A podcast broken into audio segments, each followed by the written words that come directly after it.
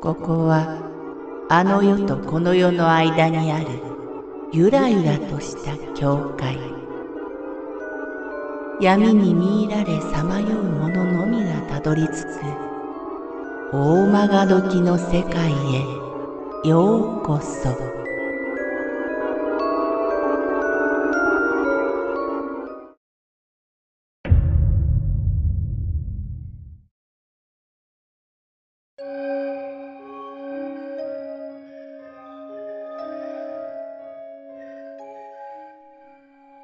冬服の子高校2年生の真夏のこと。別のクラスの友達がバタバタと慌ただしく私のクラスに駆け込んできた。鳥野鳥野って確か霊感あったよな。ああ、もうないねん。どっちでもいいわ。ちょっと、この子おかしいねん。毎日金縛りに会うんやて。話だけでも聞いたって。そう言って、一人の子を私に紹介した。一目見るなり、こりゃ確かにおかしいわ、と思った。真夏なのに冬の紺のブレザーの制服を着ている。風邪ひいてるん？とりあえず無難に聞いてみた。風邪じゃないけど、寒いねん。と答える。教室の冷房がガンガン効いていたとしても、夏真っ盛り。さすがに冬服は着ないはず。白いブラウスの制服の中で、彼女の冬服姿はちょっと異様だった。自律神経失調症かな？と考えて、どういう風に寒いの？と尋ねると、足が水に浸かったように冷たくって、という。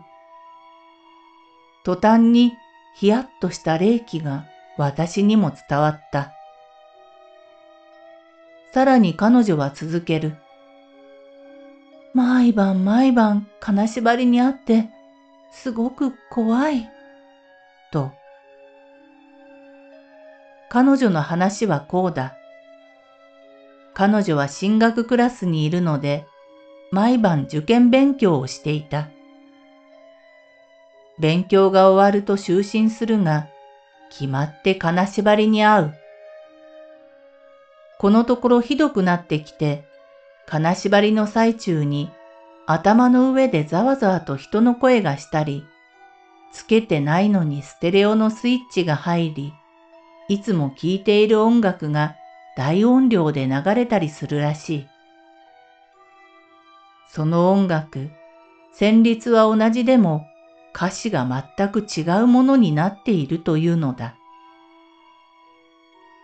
じゃあ、どんな歌詞なの？それが、延々と西へ行くと、西の方には、西が、と、西西と繰り返してばっかりで、歌詞らしいものは、家の西には何があるの？しばし考えて彼女は答えた。蔵がある。蔵の中に何かあるのかな？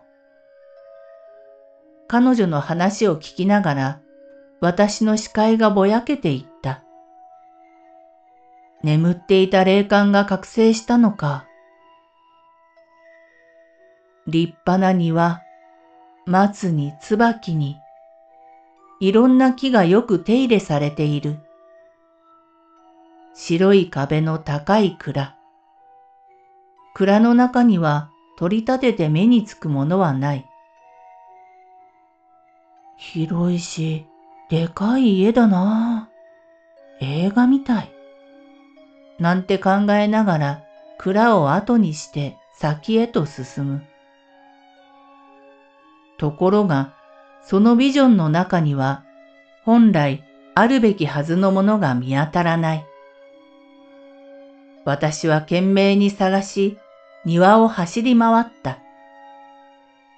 長官図のように家の上空からも探した。蔵の割に真新しい雰囲気の家。不自然な形。妙な出っ張り。そうか。だから足が水に浸かったようになるのだ。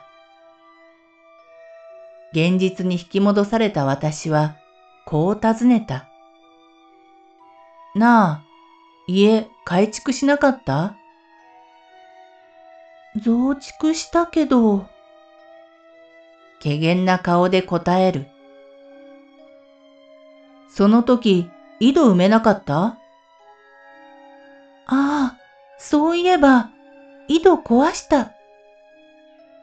もしかして、その井戸の真上の位置に部屋がない？ああ、そうそう。なんでわかるの？その井戸が原因や。だから足が水に浸かったようになるんや。どうやらきちんとした段取りを取らずに井戸を埋めて建て増ししてしまったらしい。部屋は1階 ?2 階？?2 階。2階でこれなら地面に近い1階はもっとひどいはず。じゃあ、あなたの部屋の真下は誰の部屋？お兄ちゃんの部屋。お兄ちゃんは何も言ってないの？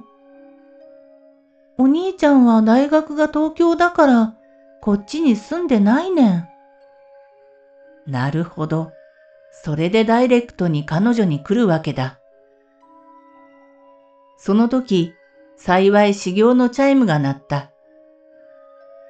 うーん、私には何もできないから、とりあえず家の人に相談して、お払いするか、井戸の件を何とかしてみたら？あと、気休めかもしれへんけど、部屋に塩持っておくとか。次の日、友達がまたバタバタと走り寄ってきた。なあ、鳥野。なんかしんどくない？いや。あの子、話聞いてもらったら、急に金縛りがなくなって、寒くないねんて。だから、鳥野が連れて帰ったんやないかって。私は別になんともないよ。本当にありがとう。助かった。友達の後ろに隠れるようにいた彼女が礼を言ってくれた。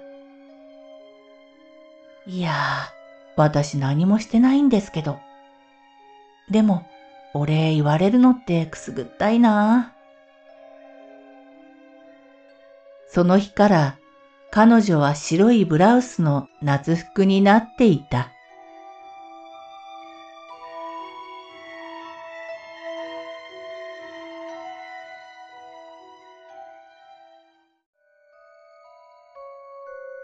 この番組は怪談大曲どき物語に寄せられた投稿をご紹介しております。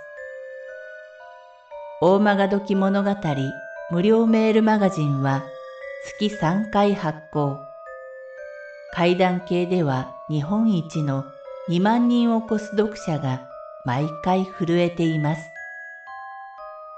ぜひご登録ください。